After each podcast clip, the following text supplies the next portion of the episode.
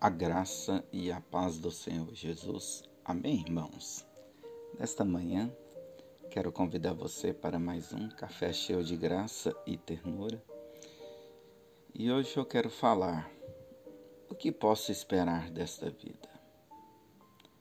Eclesiastes capítulo 2, versículo 17 diz: Por isso desprezei a vida, pois o trabalho que se faz debaixo do sol apareceu-me muito pesado. Tudo era inútil, era como correr atrás do vento. O que você espera dessa vida? Qual o nível de satisfação que você vive? Neste texto de Eclesiastes, vemos o que é penoso, que é viver sobre o nosso esforço próprio. Aqui Salomão, que escreveu esse livro, e ele nos ilustra como alguém que vive buscando a sua satisfação nas coisas terrenas. Essas pessoas vivem como se fosse debaixo do sol. Se você ler todo o texto, perceberá que muitas experiências ele pôde viver. Contudo, era como se vivesse trabalhando debaixo do sol. E sabe de uma coisa? Como é penoso trabalhar debaixo do sol. Tudo fica mais cansativo, exausto. E o pior, depois de viver tantas experiências, ele descobre que ele estava correndo atrás do vento. Pergunta para nós hoje é: você tem corrido atrás do vento? Você tem aplicado a sua vida em busca do quê? Não sei com respeito a você, mas o que deve ser muito frustrante é descobrir lá na frente que depois de muito tempo você estava a sua vida inteira correndo atrás do vento. Isso é terrível. Só para te lembrar o quanto é importante é, responder essas questões em nossas vidas. O único recurso que nós temos em nossa vida que não é renovável é o tempo. Ao contrário, se você perder dinheiro, você pode ganhar mais dinheiro e, e conquistar é, dinheiro, aquele dinheiro que foi perdido, de volta. Se você perder a saúde, ainda poderá se tratar e buscar uma condição mais saudável de viver, e aquele vigor antes perdido vai sendo restituído dia a dia. Agora eu te pergunto: e o tempo? O tempo, sim, o tempo simplesmente ele não volta. O que você tem feito com este recurso tão precioso? Você tem vivido esforçando, trabalhando debaixo do sol? O resultado de uma vida debaixo do sol tem sido de cansaço, fadiga. Você tem desfrutado da vida plena ou abundante em Cristo? Porque essa é a vida que o Senhor tem para nós. Eclesiastes 2:20 diz: Cheguei ao ponto de me desesperar por causa de todo o trabalho em que tanto me esforcei debaixo do sol. Você não precisa viver assim. Nesta condição, nesta condição, o cansaço é apenas o resultado da soma total de viver fora do propósito de Deus. O que nos traz satisfação é viver alinhado com o propósito de Deus. Você foi criado para um propósito específico.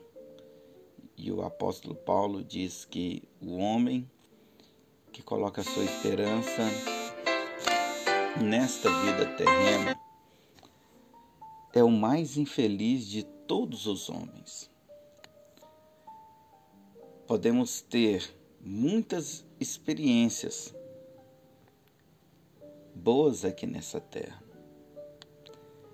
como, por exemplo, casar, ter filhos, conquistar, lazer, contudo, tudo isso passa. Hoje você compra um carro zero com muito esforço, mas um dia ele estraga e envelhece. O segredo para termos satisfação em nossa vida é considerar a nossa vida nas coisas lá do alto, onde Cristo vive, e viver, e viver acima do sol. Quanto mais você gasta os seus dias nas coisas que são eternas, veja bem, você vai descobrindo que sua verdadeira alegria está em Jesus Cristo. Colossenses capítulo 3, verso 2 diz: Mantenha o pensamento, o pensamento nas coisas do alto e não nas coisas da terra. Cristo Jesus está acima de todos os, todas as coisas. Nele tudo subsiste. Nele recebemos o descanso prometido.